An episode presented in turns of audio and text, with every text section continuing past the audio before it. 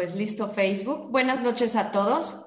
En nombre del IPADE, Business School y de Gira Montesinay, les damos la bienvenida al webinar Entrevista a la maestra Tatiana Cloutier Carrillo, secretaria de Economía, a quien agradecemos su presencia en esta plática y quien será sin duda muy enriquecedora para todo el público.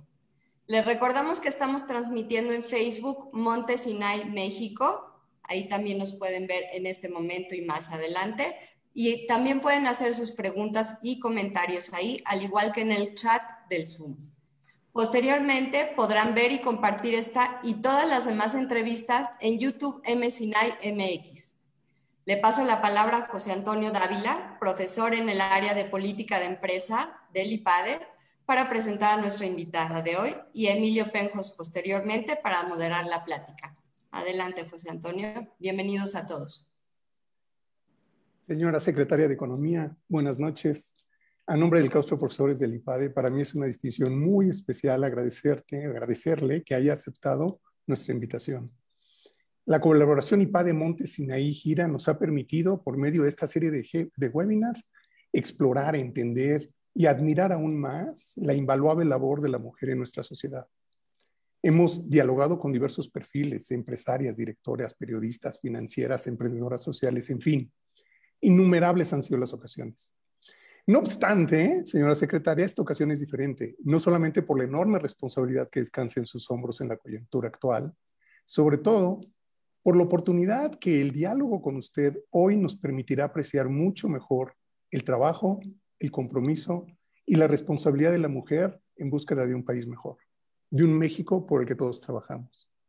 Sin más por comentar, Tatiana, gracias nuevamente. Emilio, iniciamos. Bueno, pues muy buenas, muy buenas noches, señora secretaria, que creo que será un gusto dialogar contigo. Me voy a permitir, y si me lo permites, referirme como Tatiana para tener un diálogo más cercano. Y le voy a pedir a Elvira Daniel, que nos acompaña también y está presencialmente contigo, una breve presentación de la carrera política de Tatiana. Adelante. Muchas gracias. Eh, gracias por permitirme acompañarte, Tatiana. La verdad es que hablar de la carrera política de Tatiana es difícil porque ha tenido puestos muy importantes, ha colaborado en la Cámara de Diputados, y creo que el trabajo más relevante que ha tenido Tatiana, además de su trabajo legislativo, fue el acompañamiento que tuvo con el hoy presidente de la República, acompañándolo, dirigiendo su campaña política y recorriendo con él el país y sintiendo lo que estaba pasando en México, viviendo lo que estaba pasando en México. Eso, además de un carácter extraordinario, una agilidad mental impresionante y unas ganas de trabajar por México, es lo que hoy tenemos como secretaria de Economía. Tatiana es una aliada para el sector económico. Tatiana es una mujer que marcará la diferencia, el desarrollo económico del país en los próximos años, porque está plenamente comprometida. En lo personal, para mí es un privilegio y un honor llamarla amiga, reconocerla y aprender de ella. Yo creo que Tatiana se pueden decir muchas cosas, pero si pudiera definir a Tatiana con una palabra, diría que es brillante y ágil mental profundamente comprometida, inteligente, pero sobre todo eficiente. Tatiana tiene prisa para que las cosas sucedan y lo que hoy necesita el país es que el crecimiento económico suceda. Así que tanto la comunidad judía de México como el sector empresarial integral tiene en la Secretaría de Economía a la mejor aliada para que esto suceda. No puedo decir más para eh, introducir a Tatiana, simplemente tiene maestría en, políticas públicas, es licenciada en lenguas inglesas. Hablar de su trayectoria académica no la define. Hablar de una mujer íntegra, inteligente, eficiente, con ganas de sacar a México adelante, la define. Y la verdad es de que gracias por invitarme. Me llamó y me dijo, por favor, acompáñame. Pero aquí lo que queremos escuchar es lo que Tatiana tiene para hacer por México junto con todos los empresarios de México. Hasta ahí. Muchísimas gracias, Elvira. Y, antes de comenzar, y antes de comenzar eh, presento a las autoridades también de la Comunidad Judía de México y en este momento le voy a dar la palabra primeramente a quien es nuestro anfitrión de Monte Sinaí, el señor presidente Jacobo Cheja Mizrahi, que te dé la bienvenida y le pediré posteriormente a Marco Chabot que lo haga en nombre del Comité Central de la Comunidad Judía de México. Adelante, Jacobo, por favor. Muchas gracias, Emilio. Licenciada Tatiana Cloutier Carrillo, secretaria de Economía. Licenciado Marco Chabot Sonana, presidente del Comité Central de la Comunidad Judía de México. Estimados miembros de la mesa directiva, distinguido público presente. Sean todos ustedes bienvenidos a este webinar Montesinay by Gira es para mí un verdadero gusto y un honor estar presente en esta conferencia que nos envuelve en una nueva era de innovación y conocimientos. Estoy seguro que lo que hoy escucharemos aquí nos ayudará a conocer más a detalle el porvenir de los ámbitos financieros, la visión global de negocios y el crecimiento económico de nuestro país.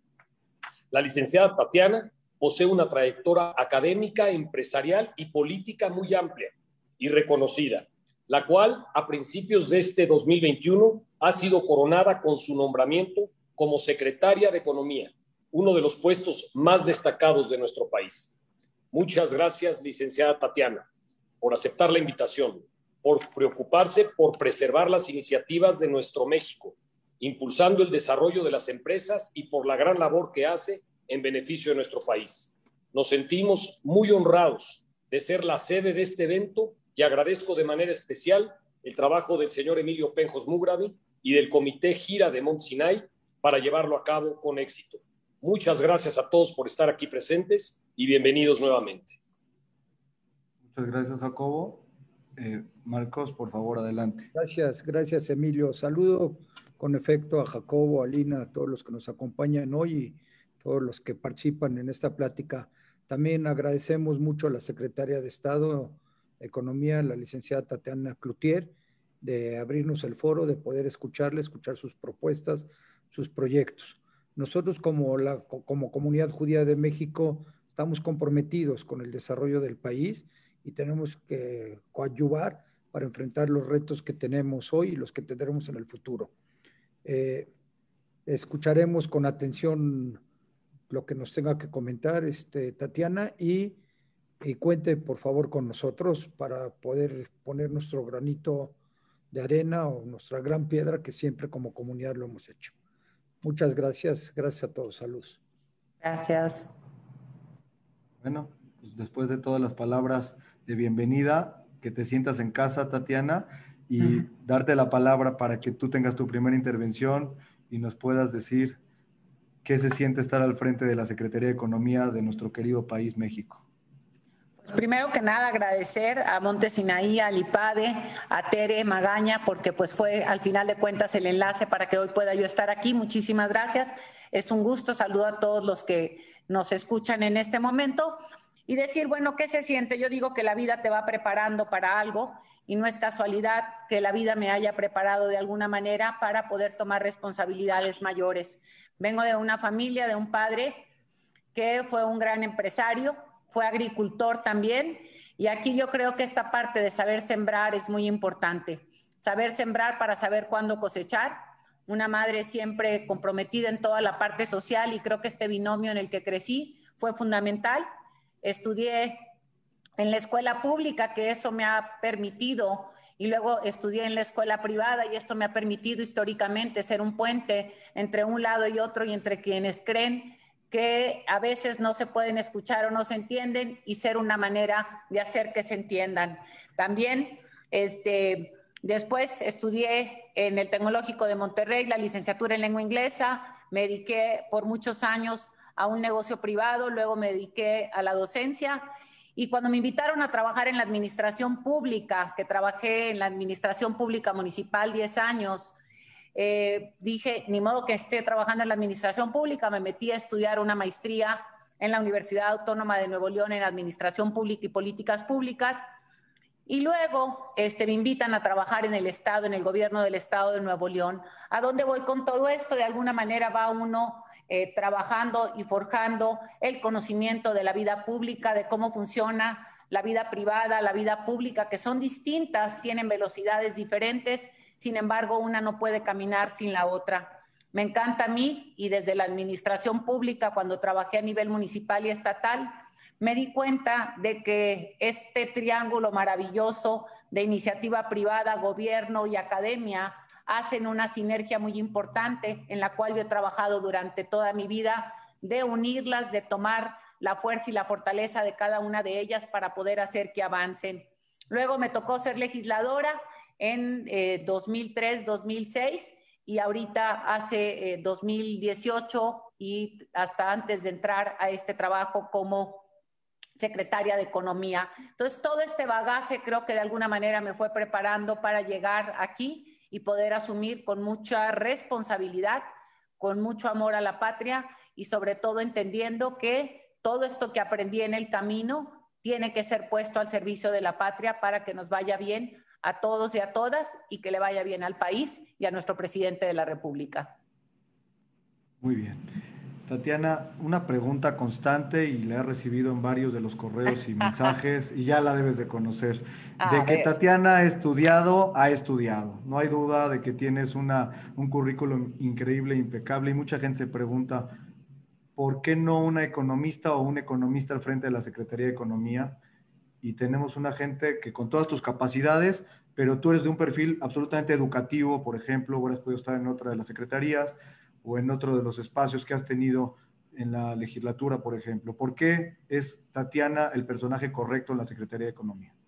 Mira, primero este, contestaría de alguna manera, este, el haber estudiado administración pública te abre el campo en muchas áreas y también ver y analizar en los últimos años en México, los secretarios de economía no necesariamente fueron en economía, tuvimos varios abogados, tuvimos varios ingenieros y creo que pensar que en economía solamente se tiene que tener alguien con un perfil de economía, vaya la redundancia, creo que es equivocado al estar aquí y estar viendo inclusive las áreas de trabajo que se tienen de forma constante, me encuentro con mucho más abogados. Hay una cantidad de abogados que están aquí, que trabajan en temas de normas y que normalmente lo puedo platicar desde otra perspectiva. En las normas, si no tienes la capacidad de llevarlas o verlas aplicadas en la vida cotidiana, difícilmente puedes hacer una buena norma o una norma que a la hora de ser aplicada lleve la funcionalidad Creo que aquí el conocimiento técnico de algunas áreas muy específicas no es necesariamente la parte de la economía. Hay un cuerpo muy profesional dentro de la Secretaría de Economía que tiene esa parte que te genera datos, que te da información, que están este, visualizando caminos a tomar, pero la Secretaría de Economía tiene mucho de negociaciones, tiene mucha tarea de eh, el tema internacional y el tema de la realización de normas. Y creo yo, ya lo decía hace algún momento, que el poder haber crecido donde crecí, como crecí, conocer la vida privada, conocer la vida pública, me permite ser un puente entre una escucha y una acción. Por otro lado, como bien lo decía hace rato Elvira, soy una persona que se dedica a dar resultados o me gusta la vida de resultados. Puedo decirlo ya ahorita que no estoy en la legislatura. Cuando fui legisladora la primera vez, eh, decía, híjole, qué complicado. Hay gente que le gusta eso, porque en, los en la legislatura difícilmente se ven eh, resultados tangibles, por llamarle de alguna manera, o desde la perspectiva de que a quien nos gustan que las cosas se traduzcan en hechos. Y creo que siempre la administración pública, eh, desde la perspectiva del Ejecutivo, es mucho más llevarte a resultados. Entonces, yo creo que estas son algunas características que pueden llevar a que eh, yo esté aquí, a que yo pueda tender puentes, escuchar entre un sector y otro, y creo que eso me dan las credenciales para este, no tener que ser economista. Y pongo un punto más para muchos que voltean a ver normalmente a otros lados del mundo. Si ustedes ven presidentes y economistas en otro lado, la mayoría de las figuras que están dentro de las administraciones públicas vienen por lo menos en Estados Unidos de liberal arts y luego se especializan en alguna área entonces creo que las partes técnicas pueden proveerte información, pero hay habilidades que no necesariamente te da la parte técnica. Muchas gracias. Quiero empezar un poco del final al principio y voy a decir lo siguiente. Termina el sexenio del licenciado Andrés Manuel Obrador y tú te mantienes en la Secretaría de Economía. ¿Cómo te imaginas que va a ser el final? ¿Cuál sería la manera de que tú distinguieras el éxito que llevaste a cabo para hacer una Secretaría de Economía exitosa? ¿Cómo te imaginas que serían los resultados de ese momento? Primero que nada, que seamos capaces de poder transitar, y digo transitar ahorita en estos términos de, bueno, ¿cómo me lo imagino mejor desde de allá para acá? Porque me iba a meter ahorita en el corto plazo de la pandemia, ¿no? Poder llevar a cabo varios de los, proyectos que tenemos para la reactivación ahorita y que se terminen transformando en realidades. ¿Cómo veo este escenario? Veo este escenario con eh, parques aeroespaciales bien desarrollados con cadenas de valor a lo largo y a lo ancho del país, con clústeres bien marcados.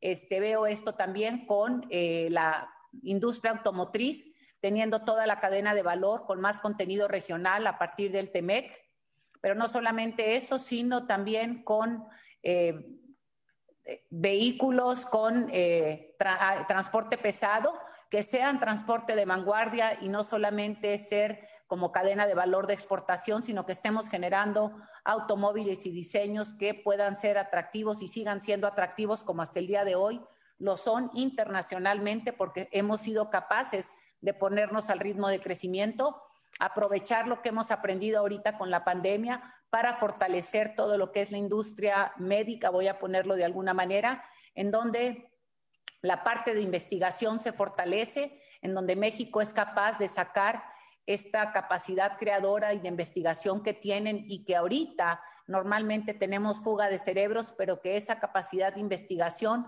de resultados, no solamente con una vacuna nueva para el COVID, pero con muchas otras investigaciones que han mejorado el campo mexicano en la parte eh, agroalimenticia, en la parte de fertilizantes y en la parte médica, donde sigamos exportando cada vez con más potencial y abriendo nuevos mercados con toda la parte del agro, donde México se vuelva también eh, un creciente o tenga ya una autosuficiencia en varios de los productos que son de consumo prioritario para la nación o consumo tradicional, llámese maíz, llámese frijol, llámese este, inclusive eh, fortalecer la industria textil. Y con la apertura me voy a meter en un tema difícil a lo mejor, pero con esta apertura que se dará de eh, la aprobación por mandato de la Suprema Corte de Justicia de la cannabis, creo que se abre la puerta al cáñamo y el cáñamo es ya o sería para entonces una industria fuerte para el país en términos de textiles y en términos eh, más de textiles lo pondría yo y creo que tiene varios, eh, varias cosas que aportar en términos nutricionales.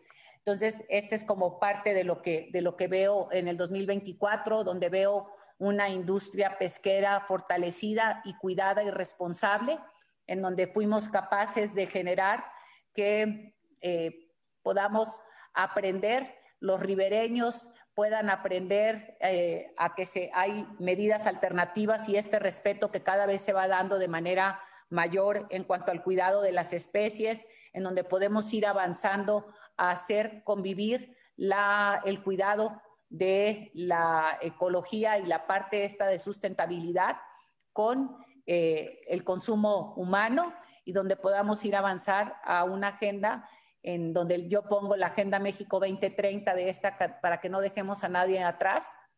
Hagamos que se vayan, eh, bueno, que ya estuvieran para entonces una gran parte de quienes ahora declaramos o decimos que son eh, trabajadores informales, que yo ya no los veo como informales, sino los veo como una nueva realidad, una realidad que está inmersa, inmersa en la vida este, comercial del país o en la vida eh, económica que ven las ganancias y ven lo positivo de poderse eh, formalizar y que un porcentaje de ellos se haya formalizado.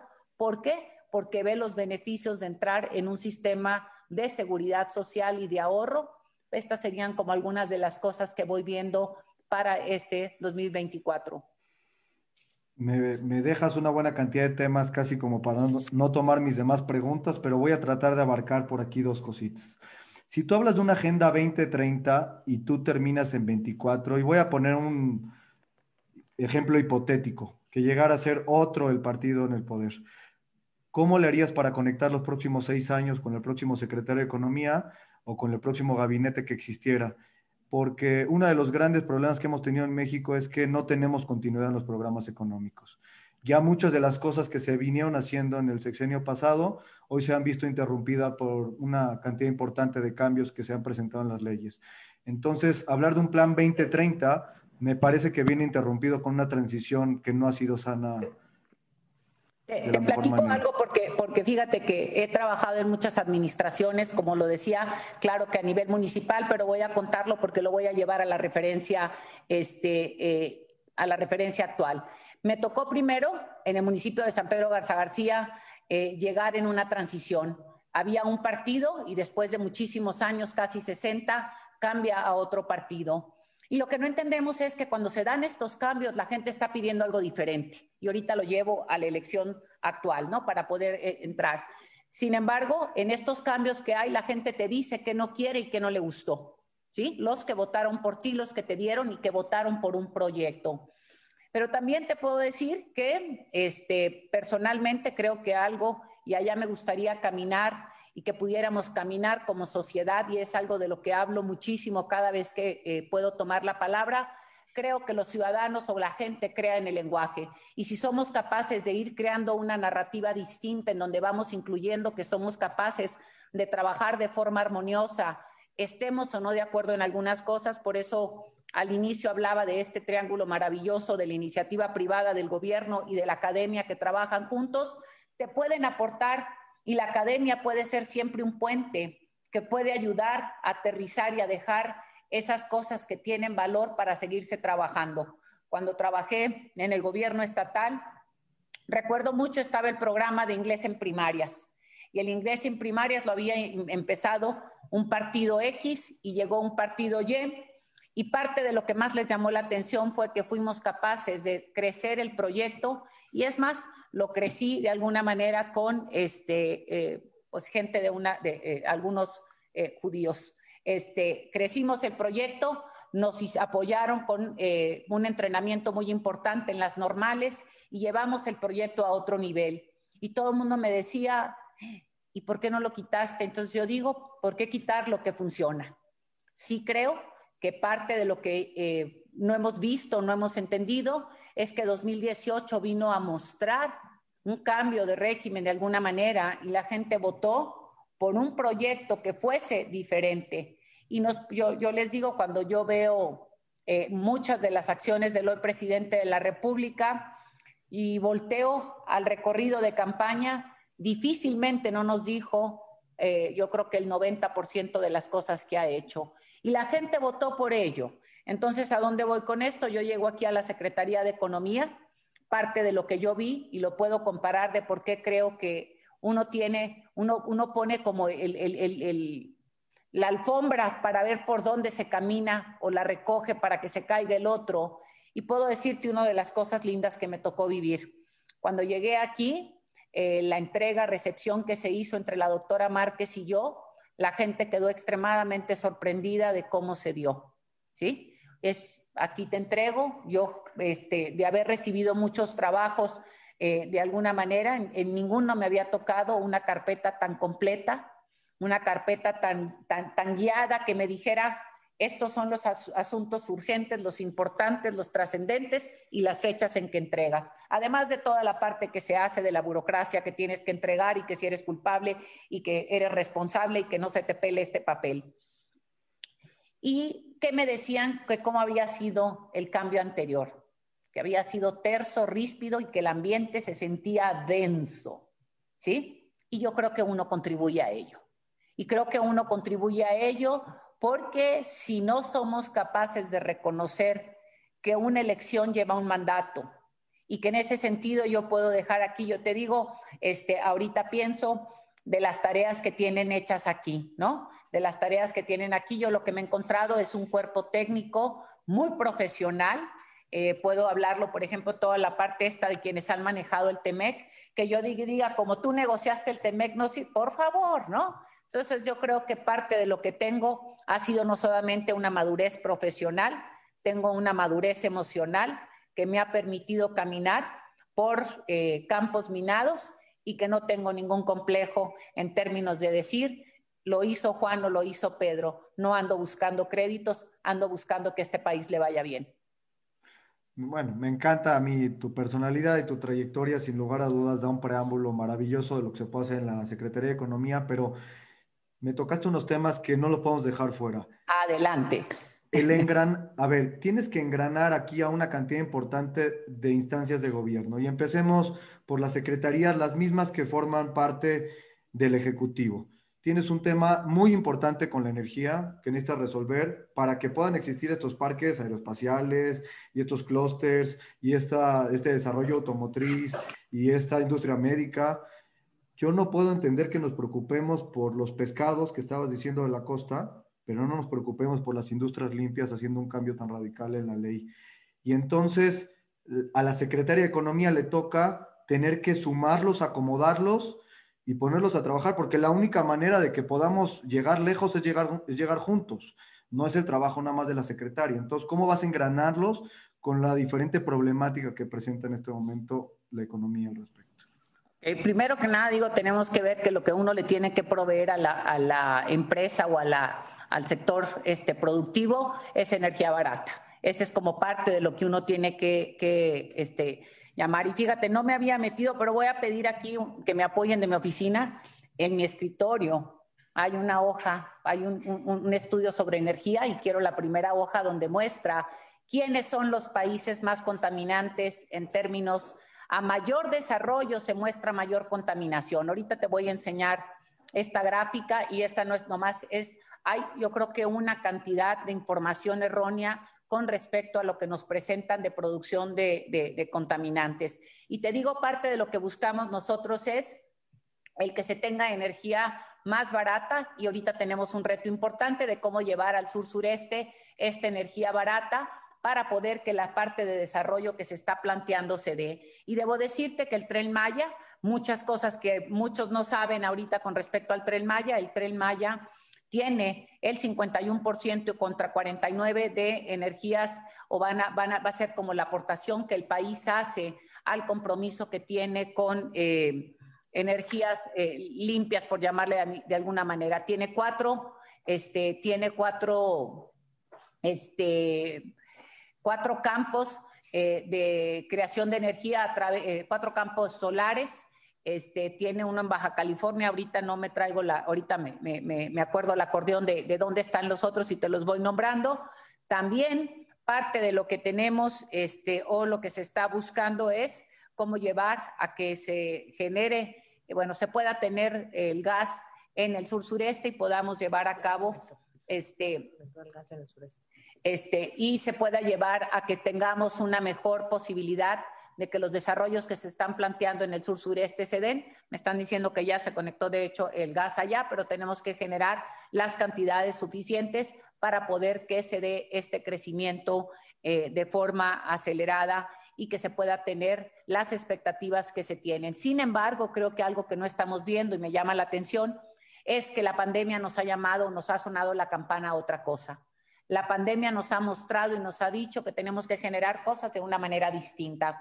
Hace un momento antes de entrar aquí, claro que tenemos que ver, estamos hablando de, eh, de eh, industria 4.0, ya casi estaríamos entrando a todo lo que son las TICs y la generación de industrias este, de otro nivel. Más también tenemos que entrar en que tenemos que convivir de alguna manera con el movimiento de los comercios locales y ahí la dinámica se vuelve otra y tienes que buscar un balance entre una cosa y otra y la propia eh, pandemia nos ha mostrado que tendremos que buscar un balance entre estas dos, entre, este juego, entre estos dos juegos.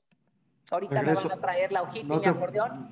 No te preocupes, que de todas maneras es una plática bastante los, eh, los cercana, cabos, pero... Los cabos, Cozumel, Tulum y Campeche se te apagó tu micro. Ah, perdón, Los Cabos, Cozumel, Tulum y Campeche. Eh, te, te, pregunto, te pregunto, quiero retomar, perdón, de la pregunta, nada más un tema. El engranaje que necesitas para que las secretarías funcionen de forma eh, objetiva hacia el desarrollo de la economía. Por un lado es economía, pero no será la única. Tenemos que hacer que todos los actores trabajen en función eh, del desarrollo de México por ejemplo, eh, la Secretaría de Hacienda, la Secretaría de Economía, eh, la Secretaría de Desarrollo Social, o sea, todo, cómo vamos a trabajar todos juntos para que realmente puedas plantear este desarrollo y este crecimiento que necesita el país para generar los empleos, por ejemplo. Te, te comento que le estamos proponiendo al presidente de la República así como tiene la mesa de, eh, de seguridad todos los días. No lo queremos todos los días en este tema, pero sí una vez al mes le estamos proponiendo, tengo acuerdo con él el martes, que tengamos una mesa de crecimiento, por llamarlo de alguna manera. Existen los cofineses, que son los consejos de crecimiento regional, que tenemos a lo largo y a lo ancho del país y que van dando directrices y van dando como esta parte de, ubicarte donde tenemos los problemas en algunas áreas para poder irlas destrabando.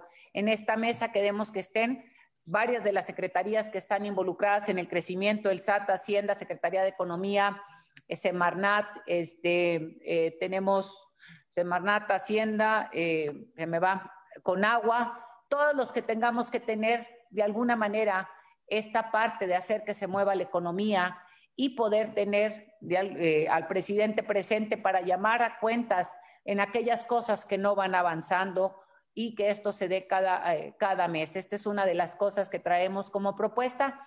Y por otro lado, también tener aquí una ventanilla de acompañamiento, una ventanilla de acompañamiento que permita hacer esa interlocución para que él, eh, quien va abriendo una empresa o el empresariado propiamente, no tenga que ir a tocar todas estas ventanas. Entonces, eso es parte de lo que estamos trabajando y estamos diseñando para poder este, agilizar esto. También Estamos trabajando ahorita con algunos organismos eh, internacionales para un expediente único, para eh, que pueda uno a través de la tecnología bajar lo que requiere y no estar eh, entregando en cada lugar donde te piden una cosa, estarla llevando y burocratizar todos estos procesos, sino que dependiendo de la dependencia que requiere sin tener acceso a ello, pero que sí puedas jalar la información útil para poder facilitar estos procesos a la hora de hacer cualquier movimiento dentro de la Secretaría de Economía.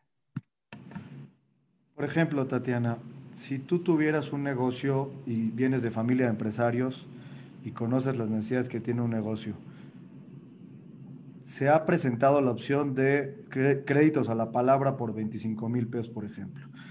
Pero seamos objetivos. 25 mil pesos no nos salva ni un sueldo de uno de, de, las gentes que trabajan con nosotros, ni una renta de quien trabaja con nosotros y el país lleva 12 meses en un periodo casi de economía de guerra. ¿Cómo vamos a hacer para impulsar la pequeña, la mediana y la gran empresa? Porque todos están en la misma necesidad. Y sí me preocupa porque ya estamos en desventajas económicas contra otros países que son nuestros socios comerciales, que sí han tenido apoyos, tanto los ciudadanos como las empresas. Entonces, ¿cómo lo visualizas tú? Ok, ahorita antes de meterme a la respuesta esta, nomás me regreso a las emisiones de CO2 y te digo, están Estados Unidos, India, Rusia, Japón, Alemania, Corea y luego está México. Nomás para que lo tengamos, estos no son datos de Tatiana, son datos públicos y datos internacionales. Me voy al tema de las pymes, ¿sí? Los créditos de 25 mil pesos efectivamente no van al nicho de lo que estamos hablando, van a un nicho de eh, negocios o autoempleos o negocios familiares, este, y negocios o bueno, pymes o negocios hasta 10 empleados. Efectivamente, no es, y, yo lo separaría en, dos vertientes, ¿no? Parte de lo que el gobierno ha hecho en estos momentos o hizo durante el año pasado, eh, es importante recordar otra vez que se había visto o se pensaba que la pandemia iba a tener una duración distinta pero también el presidente de la República ha sido muy claro de no buscar un, endeudamiento y en eso se ha sostenido y ha dicho yo no voy a este, endeudar al país para poder este, buscar ciertos apoyos a ciertos sectores. Y lo que él ha dicho, los de arriba, de alguna manera, y cuando digo los de arriba, los negocios más grandes, que efectivamente son los menores, tienen mecanismos de alguna manera de poder sortearla de una mejor manera.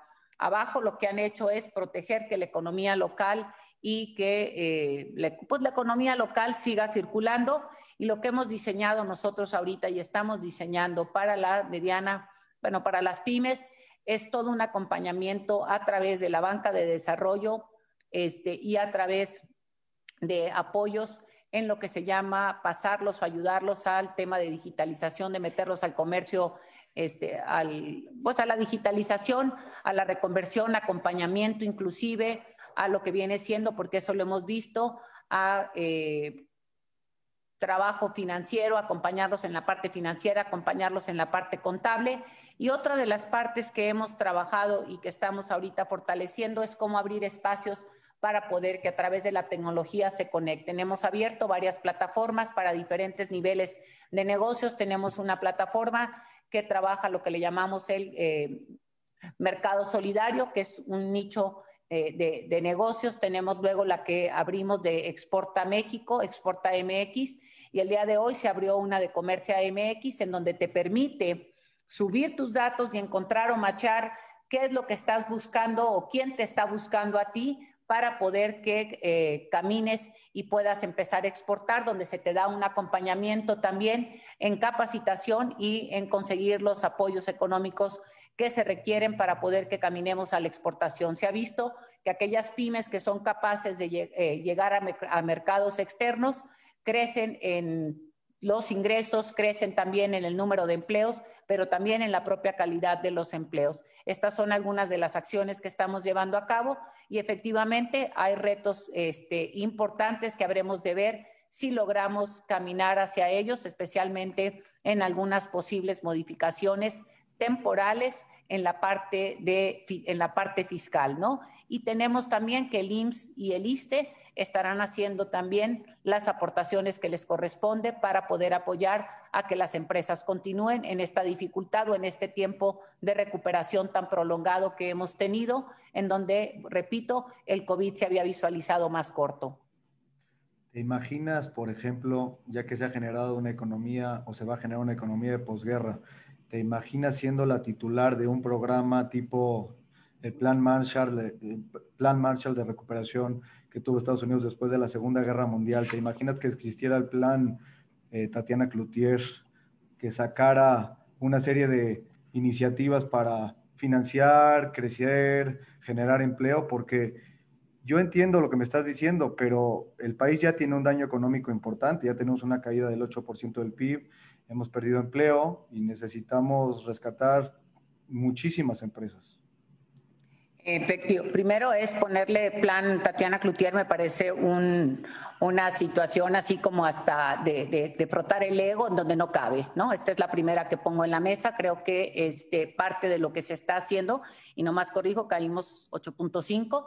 Hay este, expectativas de crecimiento por varias de las este, eh, en diferentes sectores se ha visto que México puede recuperarse después de esta caída y que siempre quedará abajo por, porque no estamos, estamos hablando de una caída del 8, pero parte del rebote podría darnos hasta un 5%, lo cual vemos con este, si tomamos las ventajas propiamente de lo que tenemos en una posición privilegiada con el TEMEC, creo que será muy importante. No eh, podemos olvidar que tenemos este, datos macroeconómicos estables, competitivos y acuerdos comerciales que nos llevan a potencializar mucho de lo que tenemos hoy en la mesa.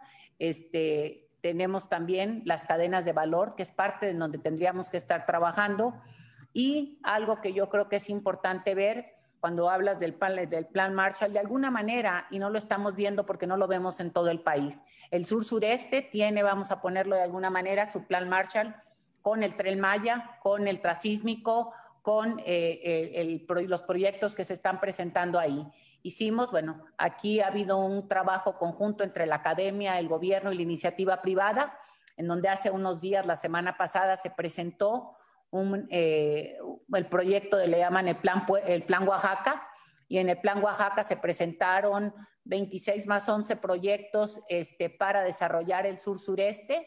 Estos proyectos están eh, hechos en esta nueva realidad de crecimiento que se está generando y de empleos que se están generando a través de estas grandes obras en el sur sureste. También hicimos junto con CAF y con eh, organismos distintos y con fondos internacionales, hicimos un estudio para poder poner qué se podría hacer como, eh, como desarrollo eh, adjunto a estos grandes proyectos en el sur sureste y en los nueve estados de la República que se encuentran en el sur y salió una lista de 200 proyectos. Esto les podemos compartir con muchísimo gusto la liga para que entren a ellos, vean y visualicen y ahora lo que habremos de hacer y que esto no lo hablé al principio cuando hablábamos del 2024, que este, cuáles de estos proyectos, o sea, qué número de proyectos vamos a hacer realidad para poder que no se queden en una lista simplemente, sino que estos proyectos se puedan hacer los matches correctos para que levante la mano el que la quiera levantar, buscar cómo gobiernos estatales eh, dicen yo le entro, cómo se bajan fondos de diferentes vertientes y cómo la iniciativa privada camina con ellos. Para mí esa es una parte de uno de los plan Marshalls importantes que se está llevando en el sur sureste del país. Yo tengo que mencionar lo siguiente. Traemos bastantes habitantes en el centro del país y tú tienes un, y tienes un conocimiento pleno del norte Pacífico y sabes que hay muchas empresas y muchos empresarios que también tienen necesidades. O sea, el sureste es un problema, es una deuda que tenemos por desarrollarlo, sin lugar a dudas. Pero estamos dejando de lado gran parte de la economía que se mueve en el centro y en el norte. ¿Cómo vamos a atacar y cómo vamos a financiar todo lo que han perdido tus empresas de alguna manera? Eh, bueno, primero creo que también otra de las cosas importantes que, que, pasará o que está pasando, que se está buscando es cómo traer aquellas empresas que están en Asia para poder integrarlas a estas ventajas que nos está dando el TEMEC y creo que esto va a apoyar enormemente. Este es otro ingreso que, que llega y cuando hablas de estas empresas otra vez, ¿sí? Aquí, híjole, la gran pregunta es, eh, eh, me vas a meter en un terreno, en terreno escabroso, pero es decir, a quién le toca qué, ¿no? Y yo creo que esto es importante, ¿no? Este, otra vez, eh, la visión del presidente de la República, lo que nos prometió, lo que ha puesto en la mesa hasta el día de hoy es cómo vamos a apoyar a quienes, con quienes ha habido una deuda histórica y para la parte intermedia, por llamarle de alguna manera, está la banca de desarrollo y es parte de lo que hemos este, puesto en la mesa, eh, los créditos a través de la banca de desarrollo y es como creemos que podemos trabajar para poder que estos mecanismos se den. También el Banco Internacional de Desarrollo ha puesto un, pues también son apoyos para la cadena de valor a través del fortalecimiento de las pymes y estas son como algunas de las acciones que habrá que irse extendiendo. Y repito, el gobierno actual no ha visto, el, eh, no ha puesto los ojos y esto ha sido claramente el presidente el que lo ha expuesto una y otra vez que eh, históricamente se había apoyado más arriba y que esa parte en estos momentos él creía que podía apoyarse a sí misma. Me da pena ser tan espinoso contigo, pero tengo que volver. El país es de todos, centro, norte, pacífico, sur, y entiendo que el sur es un asunto que se tiene que desarrollar, pero donde está construida la infraestructura empresarial del país es donde está ahorita. Y entonces me dices, vamos por el sueño de crecer el sureste y desatendemos a los empresarios que traemos en centro y norte. Eso sí me tiene un tanto preocupado. A ver, perdón, este, eh, otra vez, a lo mejor resido, este, eh, hablabas de un plan Marshall, no estoy hablando que no se gobierna para todos, ni estoy hablando que en el país no estamos todos, ¿no? El presidente parte de las primeras acciones que dio cuando recién llegó fue el hablar y el darle una zona franca al norte del país perdón, pero yo no creo que esto no esté eh, apoyando de alguna manera. La zona franca tiene unas ventajas competitivas con respecto al vecino país del norte importantes. Esta ha sido una de las grandes aportaciones que se ha dado a la parte norte del país. Y digo, si aquí eh, la pregunta va puntualmente, ¿qué le va a dar a ABCD? No te tengo la respuesta porque, repito, ha sido muy claro el presidente de la República en la parte de los de Amero Arriba y te digo, en la parte de lo que son las pymes, estamos trabajando con la banca de desarrollo y esa es la parte con la que estamos y seguiremos trabajando. Gracias, Tatiana. Voy a cambiar de tema radicalmente para que nos salgamos un poquito de aquí. Eh, oye, yo me tuve que aventar aquí la lectura del libro de tu papá, es, es, un mod para el diálogo contigo, ¿no? Este, tu libro que escribiste, me parece fantástico, habla de un plan de nación del cual Tatiana no puede estar separado y traes una trayectoria increíble que seguramente tiene inspiración. No lo podemos negar los que tuvimos padres fantásticos que tenemos que seguir con ese camino. ¿Tú sientes que el camino que, plantea, que planteaba Manuel Cloutier hoy es el camino que Tatiana está desarrollando desde la Secretaría de Economía, desde el gobierno? Fíjate, voy a contestarte con muchas cosas porque no creo que es una respuesta de un sí o un no. Y esta yo creo que es la pregunta de muchos. Imagínate, mi papá murió hace 30 años, ¿sí? Imagínate, casi diría que tu pregunta o varias de las preguntas que me has hecho de voltear a ver hacia el futuro y no voltear a ver hacia el pasado, vendría a ser nula. Yo no podría vivir anclada en el pasado de hace 30 años. Efectivamente, soy lo que soy, yo soy producto de quienes, eh, de donde nací, donde crecí, lo que aprendí, pero imposible pensar que uno puede estar buscando la aplicación de un plan que en aquel momento estuvo visualizado hace 30 años cuando el país era distinto. Entonces, primera de las cosas, pero puedo tomarte algunas cosas, no solamente de libros, sino de campaña de, con Maquio. Recuerdo mucho en Oaxaca, en aquel entonces los eh, teníamos en, en 88 cinco años de, de, escolaridad promedio. Ahorita creo que Oaxaca tiene 7.5, 30 años después y hablo otra vez, voy a hablar ahorita del sur y ahorita me voy a mover al norte. Entonces la pregunta es si a esa velocidad hemos venido caminando con los gobiernos este, que ha habido, la pregunta es si no había necesidad de un cambio distinto. Y ahí es donde creo que tendremos que entrar en comentarios distintos. Voy a platicarte también algunas de las cosas que aprendí en mi casa y que viví con Maquio. Maquillo tenía un rancho, o bueno, e, era en, el rancho donde, donde crecimos, donde vivimos y los negocios que, que tuvo, en donde siempre fue un, y ahorita a lo mejor va a salir un tema escandente, pero va a salir este, la parte social. Maquio no solamente repartía sus utilidades, sino siempre repartió las utilidades más allá. Y creo que el IPADE me lo entiende perfectamente. Maquio decía que la empresa es una comunidad de vida y de trabajo y que siempre había que compartir, que porque todos los, de, eh, los trabajadores eran partes de quienes hacían que te generaran esa riqueza con la cual había que compartir porque entre todos la habían generado. Y en ese sentido, nunca repartió lo que la ley decía, siempre repartió por encima de la ley.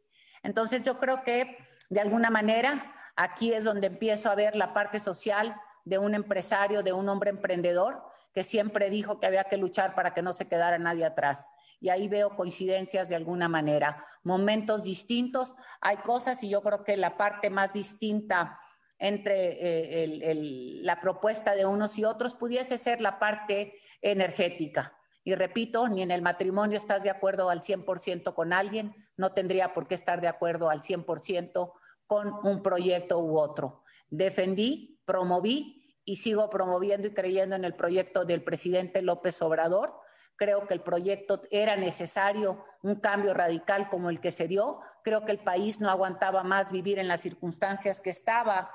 ¿Y qué aprendí de Maquio? De Maquio aprendí que había que seguir los sueños de uno, que había que buscar porque el país se democratizara, porque el país cambiara, porque el país mejorara y porque creáramos condiciones eh, de mejores para todos y todas y que siempre teníamos una deuda social con quien habíamos quienes teníamos privilegios en la vida, y cuando hablo de privilegios hablo de haber nacido en donde no tuve que salir a buscar el pan desde pequeña, sino me enseñaron a trabajar para buscármelo cuando creciera.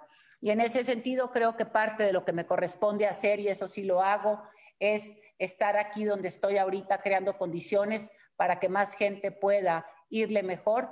Y yo lo pongo de esta manera en lugar de que seamos más pocos los que jalamos, seamos muchos los que camina, los que jalamos y no tengamos que cargar a muchos. Tatiana, en este foro tienes empresarios y gente que lucha todos los días por salir adelante. Si yo te dijera, asociémonos en el asunto de sacar adelante el país, ¿qué nos pedirías tú a los empresarios? ¿Qué nos dirías tú que sería una tarea en la que podemos trabajar en conjunto contigo para desarrollar a México? Voy a ponerlo si no son en el orden en, el que lo, o sea, voy a hacerlo así como listar cosas que ahorita creo que, que, deberíamos de estar haciendo y creo que la primera es eh, ver, o sea, si yo me levanto todos los días y, y, voy a hablar un poco por cosas que, que, me toca vivir y escuchar, si yo me levanto todos los días a ver, ¿sí? Este, dónde estamos fregados, dónde no están haciendo las cosas como yo quiero. Yo creo que la primera cosa que les, eh, la primera invitación que yo haría es aceptar que el país cambió, aceptar una realidad que tenemos en términos de que había una necesidad de movernos a hacer las cosas de forma distinta y que en esta nos, otra vez yo diría, ¿cómo hacemos que, que funcione el triángulo iniciativa privada, gobierno y academia? ¿Sí? Cómo tomamos las mejores prácticas para poderlas llevar dentro de las reglas del juego, cómo le hago para no hacer trampa y me voy a meter trampa en, todos los términos, ¿no?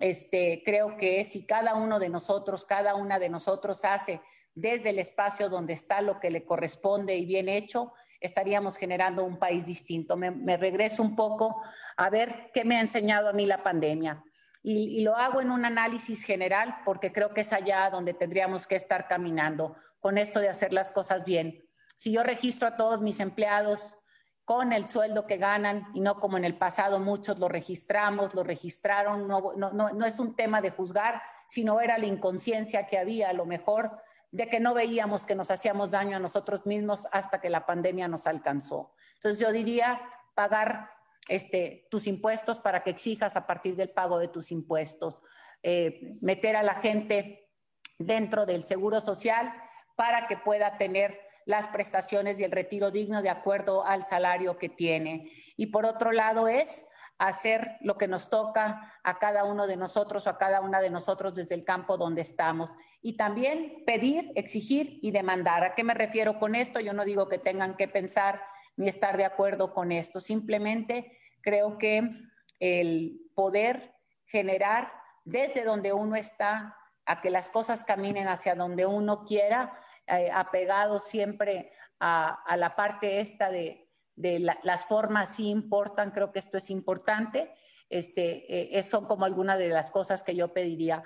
Y la otra es decir, ¿Cómo quiero vender al camello si hablo mal del camello todos los días? ¿no? Está de la fregada, por no decir de la chingada, ¿verdad? Entonces creo que está esto difícil, ¿no? Ya, sacaste este la parte, ya sacaste la parte norteña, ¿eh? Ya sí, no, pero creo que es bien difícil y te lo platico porque me toca vivir consistentemente y escuchar y ver esta parte del cómo no y por qué esto. Haz de cuenta, digo, voy a poner un ejemplo de las cosas que veo cotidianamente, que en lugar de decir qué es, cuáles son los nichos que estamos teniendo frente a nosotros, y lo voy a poner muy bien con el TEMEC. ¿sí? El TEMEC nos abre unos escenarios impresionantes que si lo sabemos aprovechar, vamos a despegar a pasos acelerados. Y cuando digo esto es otra vez, vuelvo a hablar de la parte de la atracción de las empresas que están en otros lugares, porque el TEMEC tiene condiciones muy importantes y de hecho los presidentes ahora que platicaban, este, creo que decía uno, le decía al otro, bueno, ¿cómo tomamos ventaja de esto para poder entrar a fortalecer esta parte de los contenidos regionales? Si nosotros nos tomamos de la mano con esto, yo creo que eh, voy a, voy a decir algo que no sé si es correcto o no, pero ustedes me corrigen.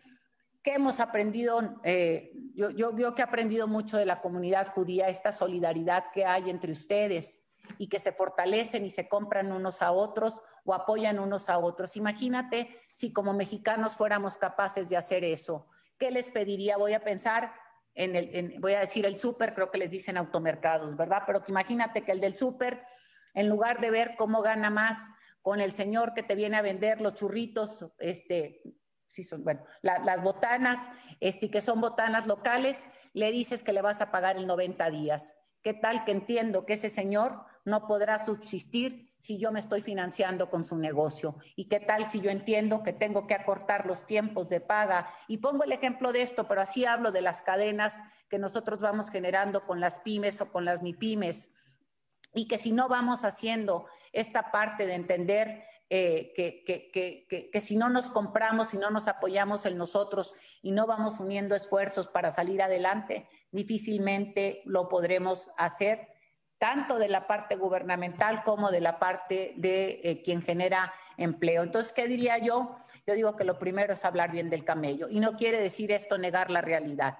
Negar la realidad no, pero no puedo eh, pasarme. Yo te digo, si vemos los contenidos, por ejemplo, en redes sociales es impresionante, ¿no? Ya eh, me decían, este, lees y dices, híjole, caray, ¿no? Este, parecería que estamos viendo dónde está, ya no se pueden decir un el prietito en el arroz, ya no se puede decir así, ahora se tendría que ser, ¿dónde está el frijol picado? ¿No? ¿Dónde está el frijol picado? Para que este, para poder a partir del, del por ejemplo, me le pongo yo buenos días, ¿qué tienen de bueno si sigue el, o sea, dices tú, caray, imagínate si a las 8 de la mañana ando con ese humor, caray, no le pongas esa energía al país. ¿Qué les diría yo? Si de plano están tan inconformes, les diría yo, nomás no compartan esa energía. Pongan la energía en donde dicen, híjole, ¿cómo puedo disfrutar que hoy me levanté, que hoy tengo salud, que hoy tengo esto?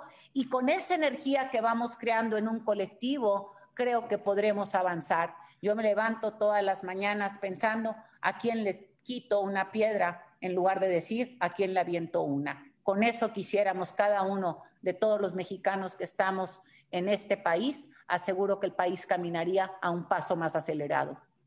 No, no tengo duda y el optimismo es lo único que nos va a sacar adelante para, para sacar adelante. El optimismo, decía mi papá, y te tomo una frase de Maquío, a, Dios rogando y con el paso dando, ¿no? Yo no me puedo sentar aquí a decir, mm", ¿no? Y va a empezar a salir todo, no. Me, o sea, tengo una actitud positiva y me pongo a chambear para que esto que yo estoy generando con metas muy claras, empiezo a tomar las acciones para que las cosas generen, ¿no? Nomás para que no se quede. Vamos a tomar el rumbo del optimismo. Y le voy a preguntar a Tatiana, si quieres, afuera de la silla de la Secretaría de Economía, que me diga o que le diga a los empresarios que están escuchando ahorita, dime dónde invierto, dime qué industrias son las que tú apostarías hoy para poner la lana, el que tiene lana, el que ve positivo, el que le echa para adelante y el que no está enojado con el gobierno, así como lo estás planteando. y además, No, pero además, aunque estuviera enojado, pues también quieren hacer lana, digo, no seamos, no, pues, pues imagínate que porque estoy enojada con cierto producto no me lo voy a, no, no, sí, sí soy, sí soy buena consumidora, soy, sé, sé el poder del consumidor y sé el poder del consumidor y como poder del consumidor sé dónde castigar y dónde premiar, ¿no? Pero aquí no entendemos que si yo castigo eh, este, castigo aparentemente o en un término aparentemente al gobierno, me estoy castigando a mí mismo. Pero ver dónde invertir. Creo que este, otra vez ofrezco la plataforma esta donde digo que en el sur sureste vienen proyectos interesantísimos, eh, invertir en infraestructura, invertir en esta parte de lo que hablamos de la parte agro. Eh, de la parte aeroespacial, la parte agroalimenticia, que creo que tiene un potencial enorme en todo lo que es biotecnología, en lo que son la parte médica, desde dispositivos médicos hasta la parte de medicinas, investigación, la investigación se abre en un campo importantísimo ahorita en todo lo que tiene que ver eh, con eh, medicamentos o con toda la parte esta de lo que se está generando para atender la salud temas digitales. Yo creo que nadie estaría ahorita visualizando eh, toda la parte, bueno, pues aquí ustedes son especiales en esto, ciberseguridad, este, que son la parte de coding, este, toda esta parte de enseñanza de las áreas digitales. Este, también hay una cantidad de productos primarios que requieren ser procesados y yo creo que aquí se abre también un tema importante y aquí los puedo hacer y me puedo aventar un comercial tenemos la página esta de eh, Data MX, donde vienen ahí dónde, qué y por qué. Ahí es como, como la enciclopedia, la guía que te va llevando a qué productos y en qué áreas puedes encontrar estas tareas. Pero ahorita, por ejemplo, estamos buscando y puntualizando a través de los cofineses y en espacios regionales qué conviene, en dónde o qué le falta a las cadenas de valor para poder ponerle un ingrediente faltante, ¿no? Ya vimos hace algunos días que se volvió el tema de los de los chips, estos microchips o cómo eran los micro, los de los vehículos, bueno, pues ya todo el mundo levantando la mano para ver cómo le vamos a hacer para esto, ¿no? En la parte de, eh, eh, nos decían algunas de las embajadas cómo viene toda esta parte para el tema de baterías, para el tema de eh, reconversión o utilización mejor del hierro y del litio. Van a ser eh, esquemas o mecanismos donde vienen inversiones o donde va a haber una detonación importante en la, en la industria. Yo creo que son áreas donde este, estaríamos pudiendo tener eh, sectores de inversión importantes.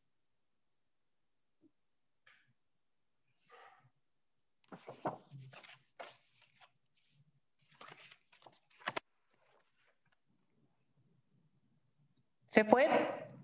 Sí. Tienes el micrófono. Perdón, perdón, perdón, ah, perdón, perdón, La pregunta obligada, porque es la semana.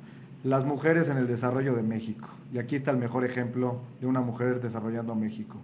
¿Cuál es tu perspectiva de lo que las mujeres están haciendo por México y lo que nos hace falta para que haya este desarrollo equitativo entre hombres y mujeres? Voy a confesar algo que dijiste antes de que empezáramos a conversar públicamente y ahora no lo vas a poder hacer no me puedes decir que le va, sí, voy a agarrar un tiempo largo para este tema, ni modo, te metiste la adelante, pero ahí va. Adelante.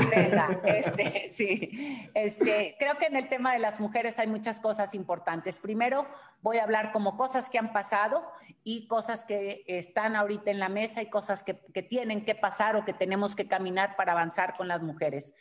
Algo muy, muy, muy claro es que eh, las mujeres han tomado un rol importante en el país en la parte pública, algo que hace, pues teníamos antes eh, muy pocas mujeres participando en la vida pública, luego en los congresos se dio esta parte de las cuotas y mucha gente decía cuotas no como fuerza. Bueno, pues hoy tenemos un congreso paritario y la gente dice, bueno, ¿y en qué aporta un congreso paritario? La mirada de hombres y mujeres creo que lo que hace es tener una mirada de 360 grados y eso siempre suma y es parte de lo que yo hablaba al principio con ustedes, de la parte de la escucha. Si yo no soy capaz de escuchar, yo no puedo este, tomar mejores decisiones. Si yo no soy capaz de ver una mirada periférica, no puedo tomar buenas decisiones. También aquí para los que les gustan los negocios, debo decirles que todos los estudios dicen que donde tienen más mujeres en altos en altos mandos les va mejor económicamente. Así que a la fila para que empiecen a contratar mujeres. Este, por otro lado, este, ¿Qué sí hemos visto ahorita? Eh, la pandemia, los estudios de la CEPAL dicen que las mujeres han sido las más golpeadas en América Latina y han pasado dos cosas y aquí es como lo que viene o lo que tenemos que ir haciendo y lo que estamos haciendo desde la Secretaría de Economía. Las mujeres por el tema de cuidados, por el tema que los hijos en casa tuvieron o, algunas de ellas tuvieron que perder, aparte de que ya se habían, este, por la parte propia de la pandemia, perdido, perdido algunos trabajos, quedaron en una desventaja adicional. Entonces, ¿qué es lo que viene? Bueno, ¿cómo le vamos a hacer para poder eh, reentrenar a muchas de estas mujeres en habilidades distintas y creo que ahí toda la parte digital se vuelve importantísima. Cómo llevar a las mujeres al mundo digital para que no solamente, eh, antes hablábamos del analfabetismo eh, pues tradicional, ahora hablamos de analfabetismo digital, cómo las vamos a meter en esto, cómo vamos a hacer que sus negocios caminen hacia allá. La parte de cuidados, en la parte de cuidados, el Estado mexicano tiene que apoyar y tiene que aportar para que estas mujeres puedan incorporarse con tranquilidad a la vida del trabajo. Este, también eh, otro de los temas aquí que tenemos importantes, estamos trabajando ahorita o visualizando con el gobierno de Inglaterra, algo que ellos hicieron ya, y aquí este, a las mujeres les va a gustar mucho, no sé si a los hombres, un estudio con respecto a las diferencias salariales entre hombres y mujeres. En Inglaterra, cuando metieron por ley esto, Inglaterra se dio cuenta que en muchos diferentes, y, y, no era ni siquiera conciencia, porque no es un plan de ese tipo, simplemente cuando empezaron a ver números fríos y dijeron, ah, caray, existen estas diferencias, parte de lo que se dieron cuenta es que en muchas ocasiones las mujeres no habían recibido capacitaciones para poder buscar puestos de ascenso. Y creo que esto se vuelve importante y por eso hablaba del de, eh, reentrenamiento. El 53%. Sí. ¿Y México está listo, para una, está listo para una presidenta o no? México.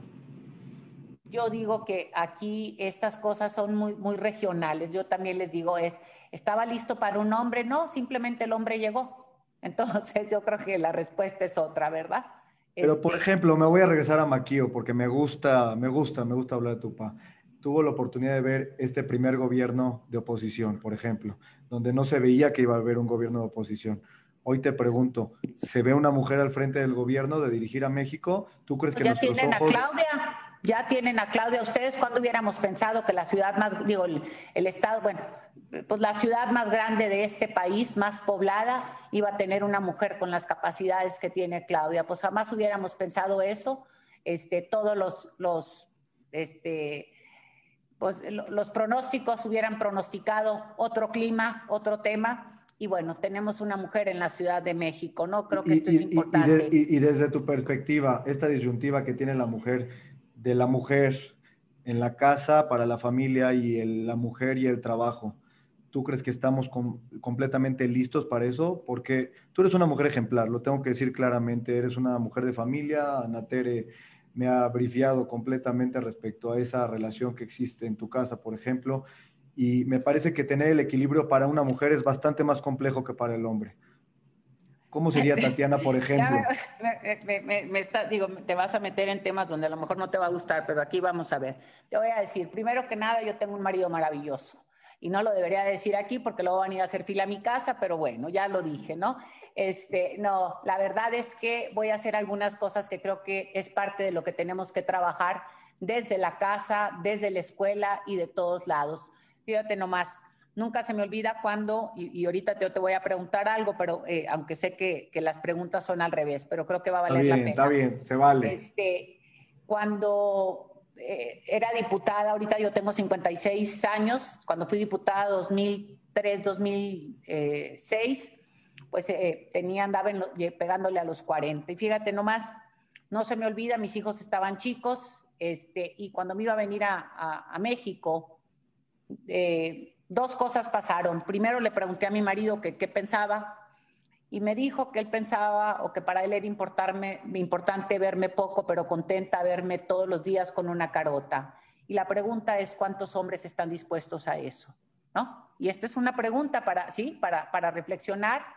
Este, por otro lado, también debo decir que tengo la ventaja, tuve la ventaja de poder tener apoyo en casa que pudiera este, sacar adelante y también puedo decir amigas maravillosas que no puedo dejar de siempre agradecerles. Eh, escogí muy bien a, sus a las madrinas y padrinos de mis hijos porque han sido grandes aliados en la educación y en el apoyo con ellos, ¿no? Entonces creo que también uno sabe, tiene que tener este, esa capacidad de visión de con quién te rodeas para poder hacer una sinergia en esto. Pero también este, debo decir que eh, ¿Qué pasa normalmente? Fíjate nomás, si voy a meterme, me acuerdo mucho cuando este, me, invita Andrés Manuel, candidato, a ser la coordinadora de la campaña. En, estas cosas, lo primero, me recuerdo todavía estaba en la cama con mi marido un día, al mediodía después, que él se estaba echando una siesta y estaba platicando con él. Me entra un WhatsApp y me dice una amiga, ¿cómo estás, Tatiana? Bien. ¿Y Yori? Entonces le dije, ¿qué quieres saber? Pues rápido y ya el ruidote acá, ¿verdad? Y entonces me dice, es que me dijeron que te estás divorciando. Amigo, ah, que te estás separando. Y le dije más o menos metro y medio, porque esa es la distancia que tengo a mi marido y no había todavía sana distancia, ¿verdad? Ah. Entonces, sí, Entonces ¿a, dónde voy con todo esto? ¿No? Eh, las relaciones se crean entre dos, ¿sí? Y la gran pregunta es cuántos hombres, de aquí yo te lo podría hacer a ti, es ¿Estarías tú dispuesto? ¿Estarías tú listo? Y aquí esta pregunta es para todos los que nos escuchan hoy. ¿Estarías tú dispuesto a que tu mujer saliera a ser una figura pública, que estuviera en una empresa, a que le, o sea, estas son las grandes preguntas que tenemos que hacernos y por eso vivimos parte de la violencia que estamos viviendo hacia afuera de hombres que no han sido capaces de entender que no hay una lucha entre hombres y mujeres, que simplemente son tareas distintas las que realizamos y que venimos en una relación de pareja, si así lo decidimos, a divertirnos los dos y hacernos la vida más placentera. Y aquí la pregunta es, ¿estarías tú dispuesto o estás tú preparado para tener una mujer presidenta? Y esta pregunta no es para ti solamente, sino es para todos los demás. Entonces, creo que estas son las grandes, las grandes preguntas que nos debemos hacer todos los días, que nos debemos preguntar. Tengo una hija de 21 años, súper brillante, súper inteligente, súper guapa y este, y estudia, trabaja, anda metida en mil cosas, etcétera.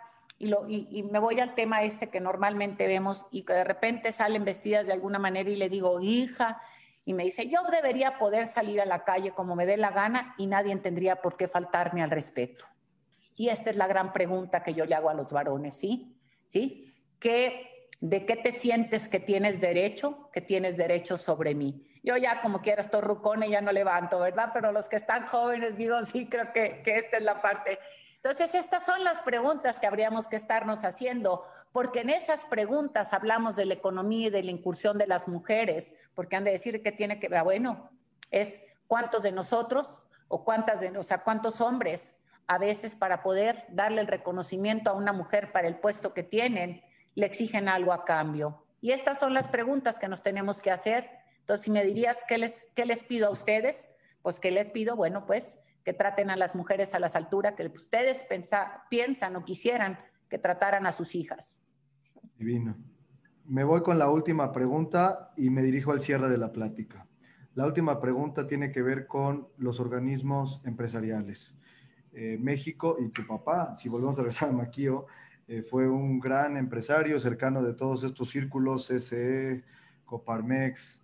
Eh, tenemos, digo, aquí en este foro vas a encontrar al presidente de la Cámara del Vestido, al presidente de la Cámara Textil, al presidente de la ADI, construcción, turismo.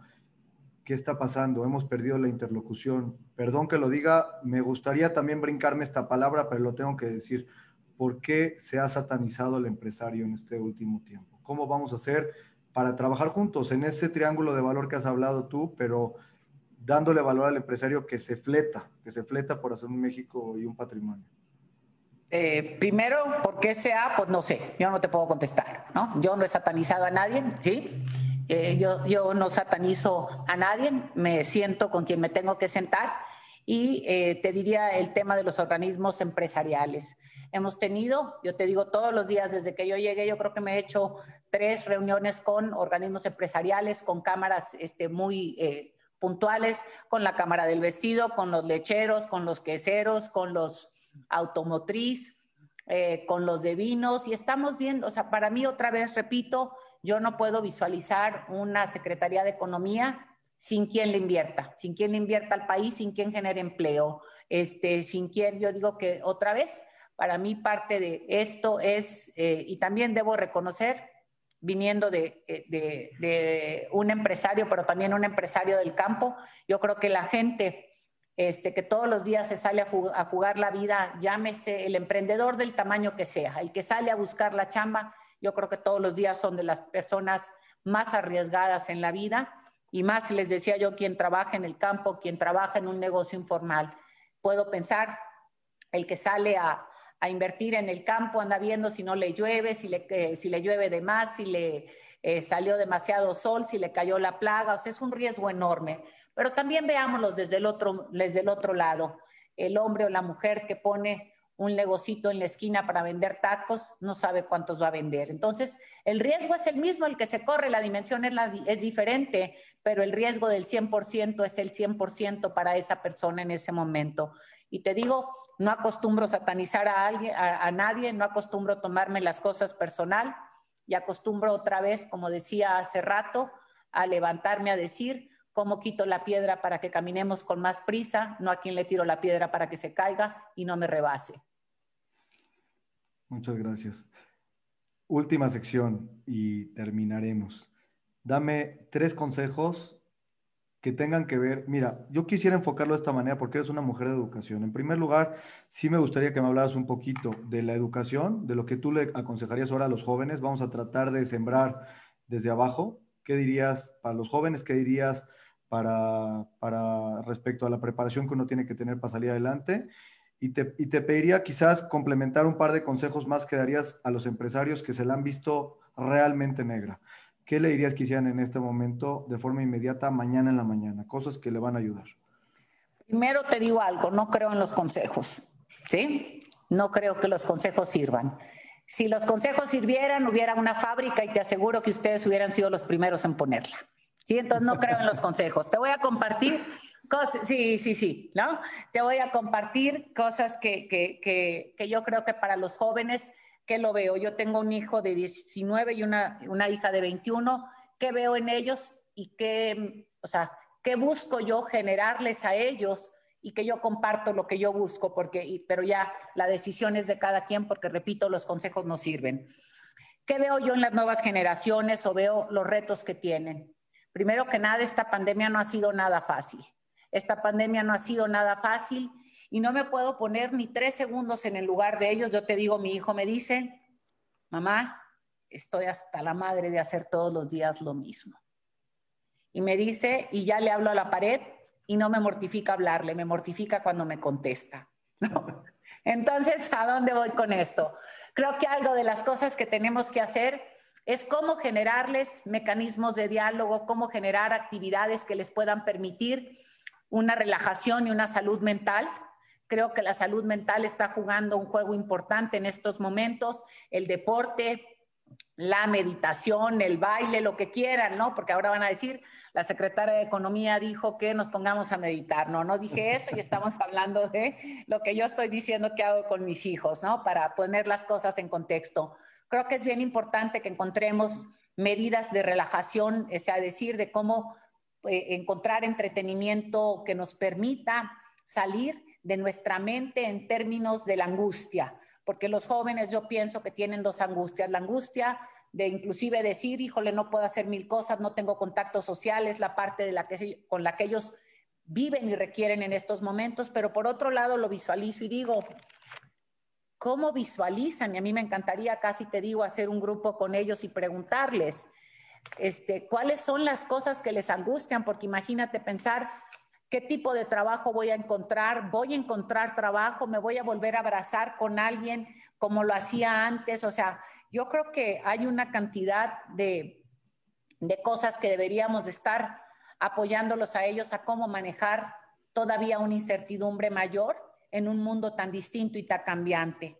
Y por otro lado, fortalecer el trabajo de las relaciones públicas y de relaciones humanas, mejor más que públicas, relaciones humanas, porque también esta pandemia eh, o, también la tecnología nos acerca de una manera, pero nos ha alejado de otra. El ser humano necesita ser tocado, el ser humano necesita sentir ese calor y creo que esto nos, nos hará generaciones distintas ¿Y cómo vamos a lidiar con esto nuevo? Que estas son las partes de lo que habremos de estarnos cuestionando, de qué mecanismos vamos a encontrar para que el diálogo, la conversación cotidiana puedan suplir temporalmente esta ausencia del tocarnos, que creo que estas son como las cosas que, que, habría que, que trabajar con, con, con, los jóvenes. Y por otro lado, creo que también este, la parte de eh, la gran riqueza que ellos tienen es que siempre eh, la juventud te permite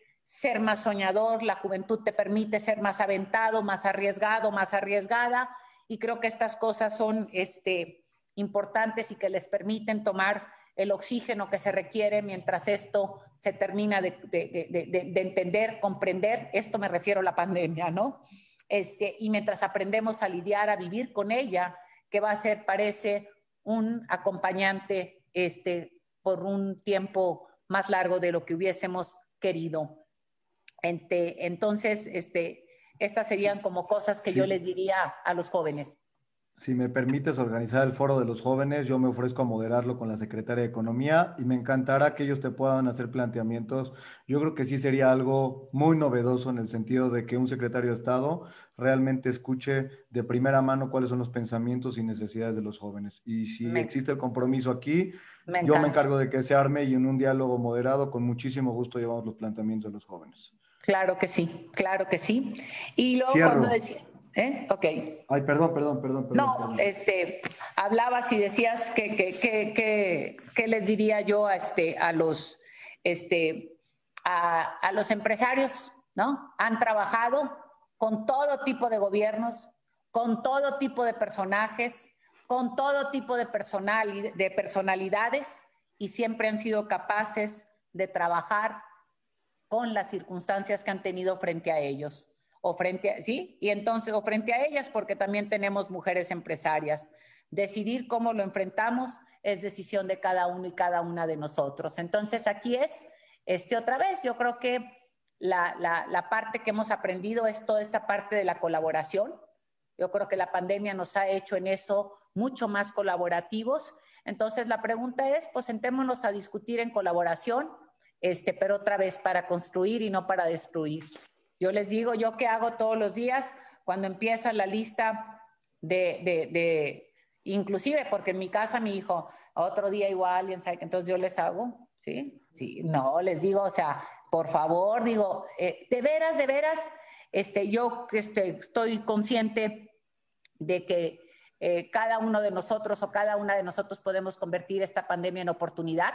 Así lo hemos visto. Hemos visto cantidad de proyectos que han salido adelante. Yo te digo, tengo una amiga que tiene un restaurante, era un restaurante tradicional y de repente nos pudo solventar a muchísimas amas de casa, nos pudo solventar el cómo cocinar o qué cocinar porque ya te vendía el guisado, ¿no? Entonces, ha creado mecanismos para que la creatividad aflore, para que las diferentes maneras de relacionarnos eh, eh, con las circunstancias y buscar maneras de atender los negocios o atender este, nuevos mecanismos de producir, se vuelva algo diferente. Y yo creo que aquí es donde tendremos que acceder y buscar esas nuevas oportunidades, esos nuevos horizontes. ¿Qué hago con lo que tengo? Antes si hacíamos con maseca puras tortillas, pues ahora habremos de hacer otras cosas, ¿verdad?